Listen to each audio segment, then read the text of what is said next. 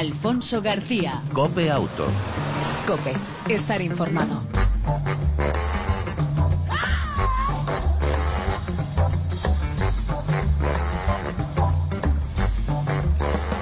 Hola, buenas tardes. Bienvenido una semana más a este tiempo de radio dedicado al mundo del motor, tanto en las dos como en las eh, cuatro ruedas. Ya sabes, información, actualidad, entretenimiento durante aproximadamente unos 35 minutos dedicado al mundo del motor. En el control técnico, nuestro copiloto de lujo, Jesús Hernández. Al volante, Alfonso García. En el arranque, el saludo.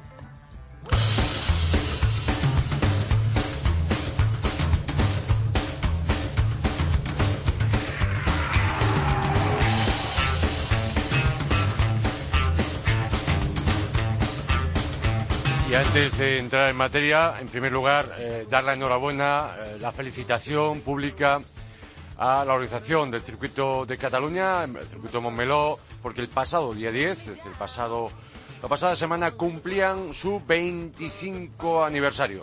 Eh, esta semana lo van a celebrar por todo el alto qué mejor que con la novena prueba del Mundial de Rallycross.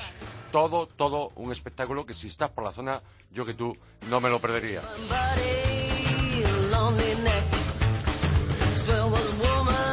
Esto sí que te va a gustar. El fiscal pide 13.500 euros. He dicho bien, 13.500 euros por un exceso de velocidad a un conductor. No se ha equivocado a la hora de poner un número más. Ha fijado la pena de multa en virtud del poder adquisitivo atribuido al conductor. Yo creo que es una de las primeras veces que es- esto ocurre en nuestro país. Hay infracción de tráfico que al llegar al juzgado pueden dejar el, eh, bolsillo, en este caso temblando, y acarrear importante, un importante desembolso económico al condenado, aunque no haya eh, daños a terceros. En caso de multa, la cuota diaria puede ser elevada en virtud del poder adquisitivo atribuido al infractor. Por esta razón, el exceso de velocidad delictivo de este conductor puede reportarle hasta 13.500 euros.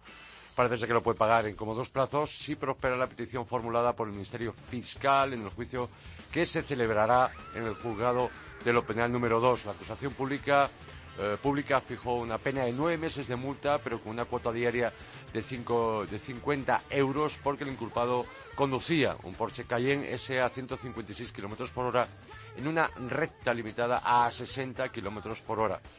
Bien, pues en base a eso, y en concreto fue en el punto kilométrico 71-200 de la 540 de la carretera entre eh, Orense y Lugo, a la altura del concejo de La Perosa.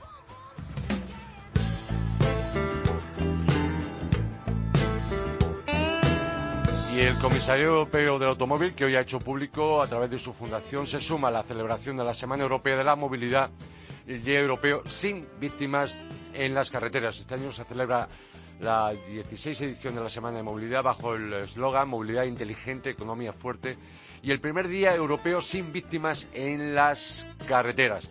La Fundación CEA se suma, pero por otro lado eh, se muestra contraria al Día Europeo sin coches. ¿Por qué? Por estar en contra de la criminalización del automóvil y los automovilistas por parte de las administraciones públicas cuando estas son las principales responsables de no desarrollar, por ejemplo, suficientes infraestructuras o no invertir lo suficiente, por ejemplo, en un transporte público más eficaz, eficiente y económico. Semana de la Movilidad que arranca este próximo viernes día 16 y tendrá su culmen el miércoles día 22 de septiembre. Por otro lado, y antes de entrar en, materia, decirte que Hertz, eh, la compañía de de vehículos, mm, nos recomienda una correcta carga esencial para la conducción segura de furgonetas. Dicen que cuando nos enfrentamos a un cambio de vivienda, a una renovación parcial de nuestro hogar o negocio, tendremos con frecuencia que alquilar furgonetas para los traslados, vehículos a los que no estamos acostumbrados, no estamos habituados por no ser nuestros medios de transporte habituales.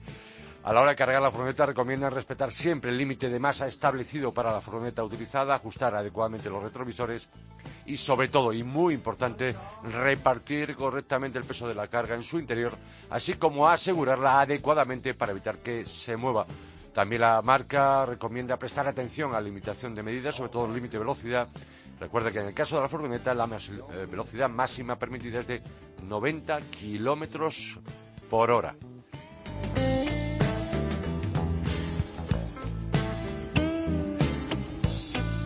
Y dos noticias breves antes de ir con nuestro primer invitado. La alianza Renault-Nissan eh, supera los 350.000 eh, vehículos eléctricos vendidos. Eh, aparte de este hito histórico, por el cual desde Copiauto les felicitamos, en la parte que les toca a las filiales en nuestro país, este hito histórico se suma otro en agosto, el mérito de haber superado el récord de 100.000 eléctricos vendidos en un solo año. Actualmente, la mitad de los vehículos eléctricos vendidos en el mundo son fabricados por la alianza eh, Renault-Nissan y el Nissan Leaf sigue siendo el vehículo eléctrico más vendido con más de 230.000 unidades vendidas en todo el mundo. Y si hablamos de eléctricos, y para cerrar, BMW ha presentado la versión evolucionada de la motocicleta eléctrica, la BMW C, que estará disponible en dos versiones, la segunda de ellas adaptadas a las exigencias europeas de un carnet de conducir de motos de categoría y la primera de las versiones la moto dispondrá de 19 kilovatios de potencia, 8 más que la anterior, al tiempo que la autonomía asciende hasta los 160 kilómetros y la velocidad máxima alcanza los 129 kilómetros por hora. En cuanto a la versión para conductores que dispongan del carne 1, el modelo que solo estará disponible en Europa tiene una potencia de 11 caballos y una autonomía de 100 kilómetros, al tiempo que alcanza una velocidad máxima de 120 kilómetros por hora. Y hasta aquí las noticias más destacadas de las últimas horas y de los últimos días en el mundo del motor en las dos y las cuatro ruedas. Cambiamos de tercio y entramos en materia.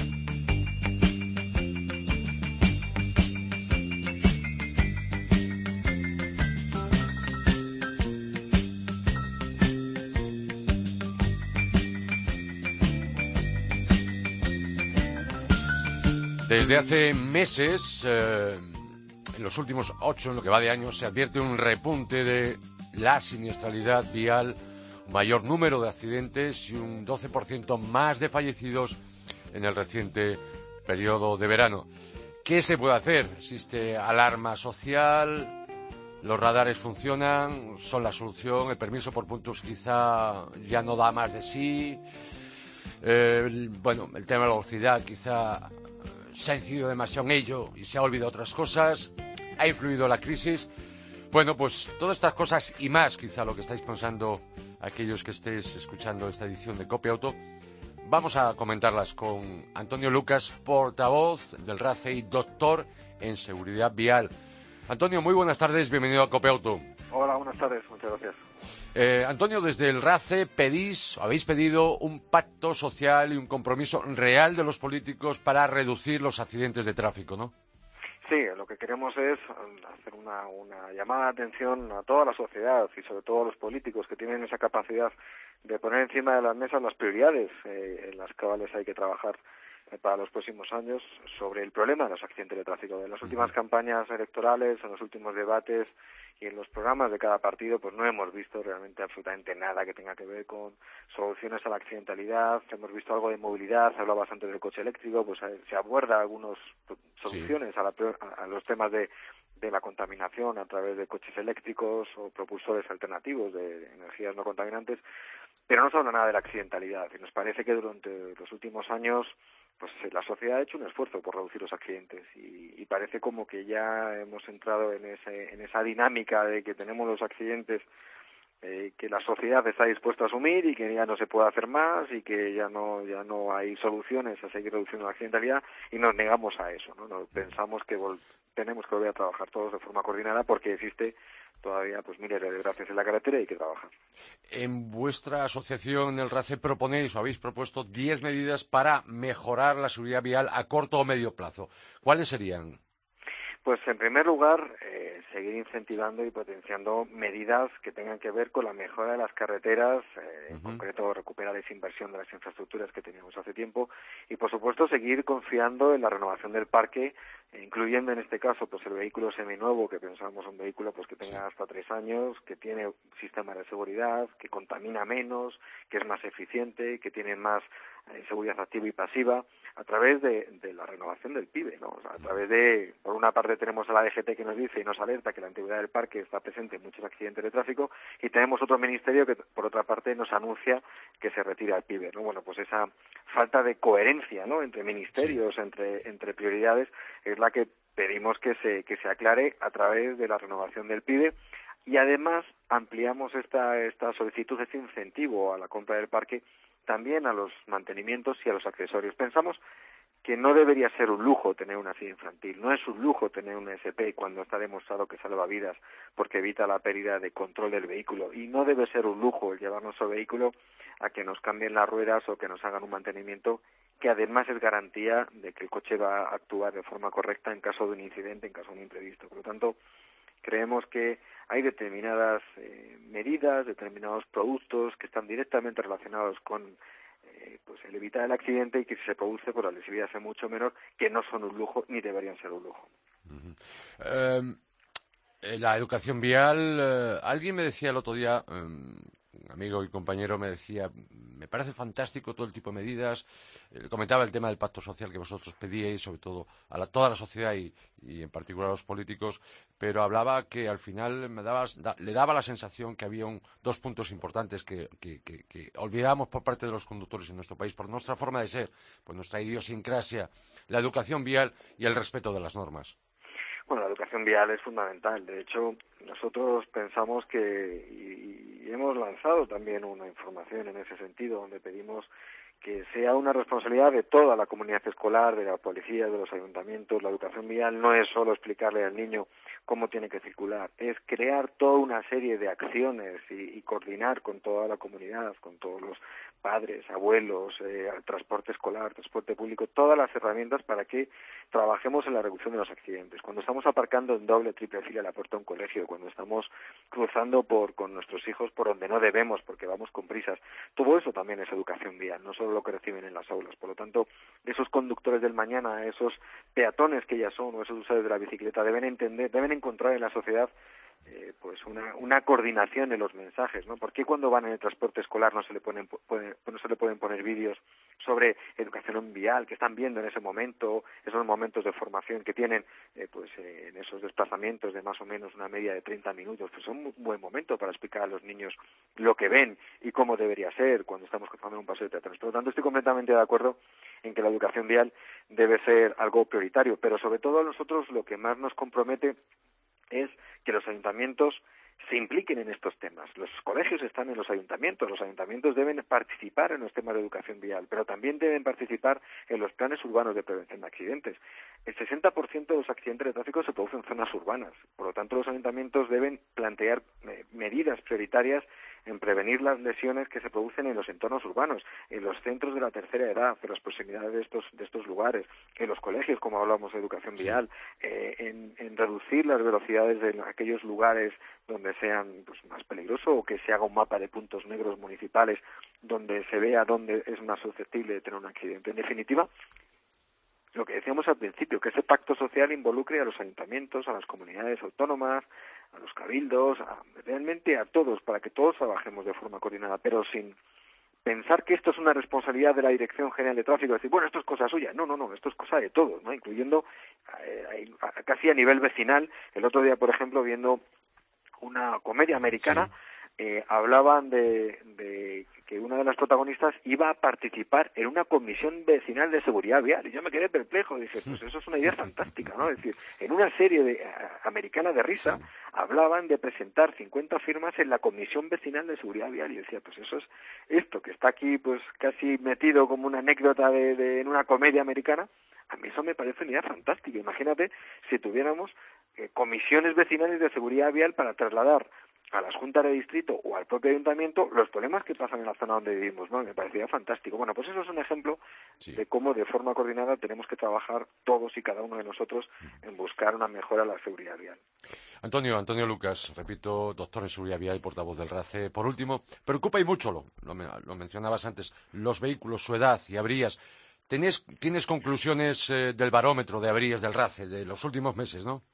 Sí, y preocupa ver cómo de nuevo la antigüedad es protagonista ¿no? en, este barómetro de averías. Eh, si tenemos en cuenta todas las más de 130.000 asistencias que hemos hecho desde el 1 de julio hasta el 31 de agosto, durante el periodo de verano, el análisis nos demuestra que los vehículos entre 10 y 15 años son los que han tenido el 42% de las averías, cuando eh, se trata de un 27% del parque automovilístico. La relación que existe entre averías y parque es, es absolutamente desproporcionada. ¿no? Muchas veces cuando analizamos las averías y nos damos cuenta que tienen que ver con los neumáticos, que tienen que ver con electroventiladores, con curva de alternador, con motor, etcétera, pues hay mucho que ver en el mantenimiento. Por lo tanto, eh, el hecho de que el, vehículo, el vehículo sea antiguo no debería ser incompatible con un correcto mantenimiento que haga pues que esos vehículos, pues aunque estén tengan mayor antigüedad, pues que tengan un perfecto estado de conservación. ¿No? Es la, digamos, es la manera que tenemos. Si no tenemos recursos para renovar ese parque que decíamos antes con el plan PIBE, sí que circulemos de forma segura, no retrasando el cambio del neumático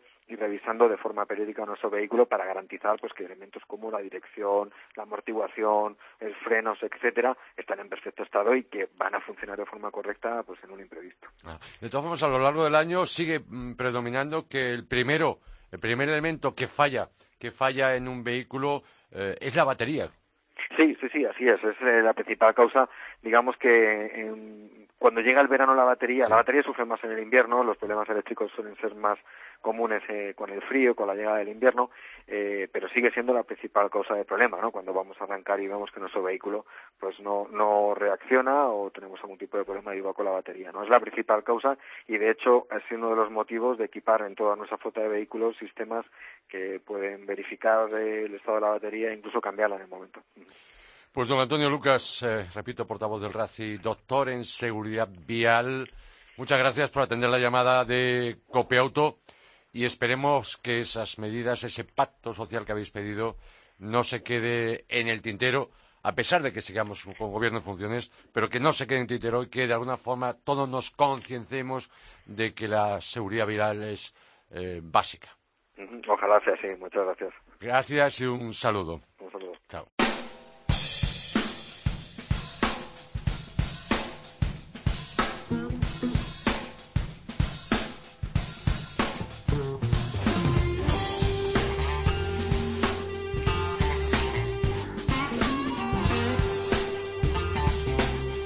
Cambiamos de tema este fin de semana y por primera vez en España se celebra el primer salón del lujo en torno al mundo del motor en la emblemática Torre Loizaga en Galdames a 30 kilómetros de Bilbao. Pero en Copeauto que somos muy curiosos queremos conocer más, sobre todo de la mano del organizador, de Coldo Marcilla. Además es el delegado de Motor Press Ibérica. Coldo, muy buenas tardes. ¿Cómo estás? Bienvenido a Copeauto. Hola, Alfonso, buenas tardes. ¿Qué tal? Eh, repito, Coldo Marcilla es organizador del Salón High Motors, que se celebra a partir del próximo viernes y hasta el eh, próximo domingo. Coldo, para quien no sepa qué es eh, Torre Loizaga, ¿por qué se ha elegido esta ubicación para este salón tan particular? Eso es. Bueno, pues Torre Loizaga se dice y se confirma, pues, de alguna manera, que es el, templo de Rolls Royce, el mayor museo de Rolls Royce que hay en el mundo. ¿eh? Hay 52 Rolls Royce, es una colección completa de Rolls Royce y es un museo que se abre todos los domingos al público, pero solo se abren los seis pabellones que hay dedicados a Rolls Royce. ¿eh? Hay pabellones temáticos, como por ejemplo puede ser un pabellón solo íntegro de, con los Phantom, ¿eh? y, bueno, además de Rolls Royce, pues también cuenta con, otras marcas de, prestigio. Por ejemplo, pues dentro del museo tenemos los dos primeros Jaguars que ganaron las 24 horas de Le Mans, hay, hay Bentleys, hay Buick, hay Cadillac, está el Ford T, ¿eh? que fue el primer coche que se hizo en serie, está también eh, ahí pues el primer coche que se hizo a motor y demás y es un museo pues muy aquí en Vizcaya es muy conocido. Entonces, el asunto es que yo conocía el museo y tenía ganas de hacer un salón de coches de alta gama, un salón de vehículos de alta gama. Y viendo las instalaciones que tiene unos jardines preciosos y el museo es precioso, una de las propietarias, la responsable, eh, me ofreció conocer el interior de la casa, la zona particular, la zona privada. Entonces, cuando entro en la zona privada, veo inicialmente un salón de 500 metros, joder, desprendía un lujo de la pera. Entonces se me ocurrió, le dije, oye, ¿podemos utilizar este salón y algún otro salón más? Y me dijo, pues sí, ¿para qué? ¿Cuál es el motivo? Y tal. Y le dije, se me está ocurriendo hacer un salón de lujo en torno al mundo del motor. Quiero decir, que el aficionado a los coches de alta gama también les gustan los relojes, les gustan las joyas, le gustan los buenos vinos, le gustan los pisos de, las viviendas de lujo, le gusta el arte, la moda, la alta costura, eh, tiene también pues eh, eh, tiene ahí que me queda en blanco, tiene, eh, le gusta también pues eso, la banca privada y demás. Entonces, bueno, pues esa es un poquito la idea, ¿no? es pasar un fin de semana a todo lujo, ¿eh? pero que sea dinámico, que haya, que la gente se entretenga, o sea, quiero decir, por ejemplo, hay cartas maridadas, sé, también hay un espacio para jugar al golf, eh, y dentro de lo que viene al mundo del motor, pues se pueden probar coches. ¿eh? Como precursor, Coldo, como precursor e, e, ideólogo de este monográfico del lujo eh, del motor, aparte que podemos, ¿qué actividades podemos encontrar? Al margen de lo que hemos contado, específicamente dedicadas al, al, motor. Creo que tenéis, tenéis previsto un concurso de elegancia de la mano de la caja, de la casa, perdón, de subastas Bonham, ¿no? Exactamente. El sábado, el sábado hacemos un concurso de elegancia de coche clásico y deportivo que ha tenido pues mucho éxito, ha tenido mucho éxito. Tenemos alrededor de 65 participantes y con piecitas muy curiosas. Y ¿Alguna especial y particular que se pueda contar? Pues mira, ¿Algún ejemplar de esos únicos? Pues la baronesa Thyssen nos trae un Rolls Phantom y también una limusina Mercedes, ¿eh? que, que, yo creo que la limusina va, va a destacar muchísimo, porque claro, aquí entre tantos Rolls el Phantom igual no destaca tanto, pero sí, pero una limusina Mercedes y un Rolls Phantom. Eso es en principio así los más, los más destacados. Y luego pues ya hay modelos pues ya más, más míticos de, la zona, pues hay, hay, hay Jaguars, hay Mercedes, y, y, bueno, yo creo que, que, va a estar muy bien, yo creo que eso va a estar muy bien. ¿Y qué actividades relacionadas específicamente con el motor? Creo que hay cosas relacionadas con Maserati, el propio director de Bonhams también va a dar algún tipo de, ¿no? Eso es, exactamente, se van a dar conferencias sobre, bueno, va a haber también tasación de vehículos clásicos, se van a dar conferencias sobre la historia de Rolls Royce, y Bonhams también pues va a hacer un poquito pues también sobre un poco el mercado actual de los automóviles y demás. Y luego como divertido pues probar coches probar coches de, de, todo tipo que eso yo tengo tengo unas ganas de probar alguno que otro tengo unas ganas de probar unos Maseratis de la de la pera ah. ¿Eh? ¿qué, ¿qué, marcas porque estamos hablando de coches eh, clásicos antiguos obviamente al margen dentro de ese marco del museo de Torreloizaga pero a ver marcas eh, con modelos actuales. Eso es. En la calle. Pues mira, por ejemplo, Lexus, Lexus a modo de exposición nos trae el IS300H, un RC300H, otro, N, uno, otro NX300H también y, eh, un RX450H. Probaremos el 450H, el IS300, ¿eh? que también ese, justo ese ya lo he conducido yo y es una, una gozada, la verdad. Y luego también un NSX300. Eso, Lexus. Eh, Maserati, Maserati además también nos trae dos pilotos ¿eh? que, vienen de Italia ¿eh? para ir de copiloto, o sea que el, visitante puede probar el coche, pero asesorado un poquito con un con un copiloto y Maserati nos trae el, el Gilbli y bueno un par de ellos y luego el cuatro porte ¿eh? y se pueden probar los dos ¿eh? Vamos a poder probar los dos coches. Aparte de la exposición, va a tener esos dos. ¿Qué más marcas? Lo digo, se me va acabando el tiempo. Sí, sí, sí, sí. Ford Mustang también va a estar presente. Va a estar presente también eh, Porsche, ¿eh? con, con nueve carreras y Cayennes. eh, Bentley, ¿eh? un Ventaga también habrá. Y el Bentley Continental también. Y, a ver, Lexus, Maserati, Porsche, Ford, Audi, Infinity, Infinity también nos va a traer un par de piecitas y eso es un poquito, en realidad eh, son como seis marcas, pero lo bonito de todo es que vamos a poder probar los coches. Eso es lo más importante. Pienso yo, eso es, que vamos a poder probar los coches y tiene que ser un salón pues muy dinámico. Ya lo creo, y todos aquellos que, que tengan la oportunidad de poder estar presente ahí, en esta ocasión, este fin de semana, que va a ser muy especial, si no en cualquier caso, recordarles lo que hablábamos al arranque de esta entrevista, ese museo único en el mundo dedicado al Rolls Royce en Torre Loizaga, que se puede visitar el resto del año, ¿no? Eso es, durante todo el año los domingos, se abren los domingos. Solamente los domingos. Exactamente, todos los domingos del año. La entrada durante todo el año cuesta 7 euros, ¿eh? además es un precio popular y, no tiene, tiene mucho éxito por esta zona. Pues y te pido disculpas que me he escogido un poco estresado porque estamos, ya me están entrando convoys, me está entrando todo. Normal. Y esto es, y esto es un lío que, de repente me queda un poco desorientado y eso que... Me imagino. Conozco un poco lo, conozco un poquito lo que son los preparativos, los eh, pre-salones, eh, pre-eventos y obviamente en la primera edición me imagino que en estos días, en esta recta final, aunque hasta el último momento se están, se están haciendo cosas, está clarísimo. Me imagino que hasta la noche del jueves al viernes, la madrugada del jueves al viernes, estoy convencido que por desgracia va a tocar trabajar. Exactamente, y tenemos unas confirmaciones de alrededor de entre 2.500 y 3.000 personas. Bien, pues... van a venir. Sí. Pues Coldo, enhorabuena por la iniciativa. Gracias. Y toda suerte de éxitos, aunque si ya me dices que tenéis 2.500 sí. inscritos, si alguien quiere todavía inscribirse, ¿dónde puede, dónde puede hacerlo? Mira, lo mejor es entrar en la web, salonhighmotors.com. Salonhighmotors.com. Eso es, y todavía están a tiempo para probar algún coche, ¿eh? Todavía están a tiempo. Pues Coldo, Coldo, muchas gracias por atender la llamada de Copeauto. Nos vemos y mucha suerte. Gracias. Un saludo. Alfonso, gracias. Hasta luego. Alfonso García. Cope Auto. Cope. Estar informado.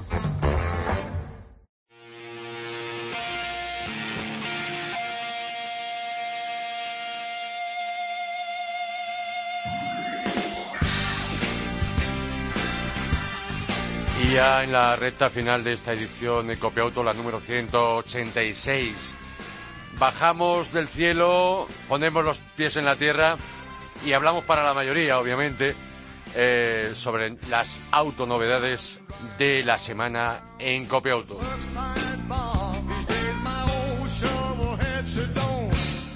La primera de ellas, el Suzuki S-Cross, antes llamado SX4, eh, nueva generación del todo camino, ahora con un mayor aire de todo terreno, gracias a una mayor altura del suelo, en 18 centímetros, la actualización le hace ganar entonces eh, bastantes enteros estéticamente, una parrilla más prominente, más robusto en formas, eh, neumáticos más anchos, luces traseras de LED, en el interior cambios importantes en el diseño de relojes, salpicadero, nuevas y eh, mejores calidades en tacto de materiales, gana un poquito en altura y anchura en el interior, su maletero mantiene su capacidad de lo mejor en su categoría, mecánicamente ahora cuenta con control de retención de pendientes, y sus nuevos motores que monta ya el, eh, Vitara. El diésel unos 720 caballos, manual o automático con caja de doble embrague y en gasolina los novedosos Poster Jet eh, suaves y progresivos, motores de gasolina, el 1 litro eh, turbo 3 cilindros de 111 caballos, un consumo medio de 5 litros de gasolina y el 1.4 turbo 140 caballos con consumo medio de 5,5 litros. No pagan por cierto, impuestos de matriculación están por debajo de los 120 gramos de emisiones de CO2. En marcha, decirte que el eh, Suzuki S-Cross eh, tiene un buen compromiso entre confort y estabilidad, neutro de reacciones y eh, podemos optar por tracción delantera 4x2 o 4x4. Cambios manuales automáticos de 6 marchas, aire acondicionado de serie, ya de acabado básico y aquí, desde aquí, desde Copeauto, de los tres acabados que hay te recomendamos el intermedio, el GL. En precios, el S-Cross parte, eh, incluyendo el descuento de oferta de lanzamiento, desde 16.935 euros el gasolina más pequeño de 111 caballos 4x2 y desde 20.835 euros el diésel 4x2.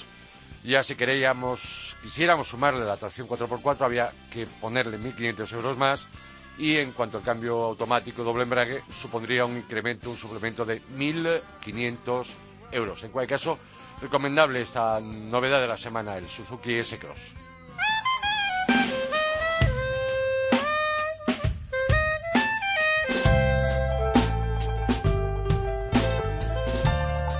Y para cerrar las autonovedades de la semana aquí en Copia Auto, mm, te contamos el nuevo Citroën C3 Después de seis años de vida, eh, ha recibido una actualización donde está con nuevo frontal con hasta 36 posibilidades de personalización en carrocería y techo.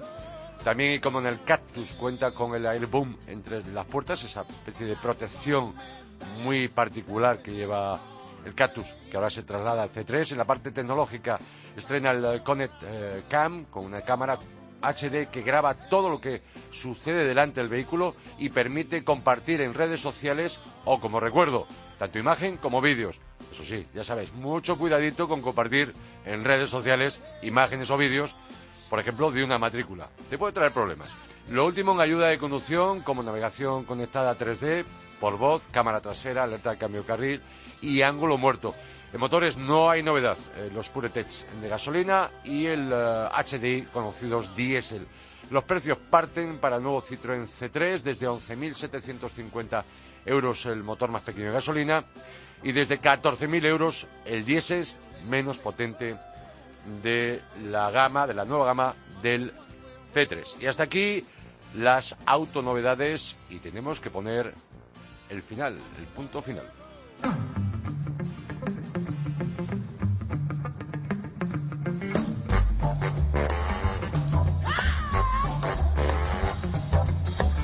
Y siempre en esta recta final te recomendamos cosas que hacer este fin de semana relacionadas con el mundo del motor.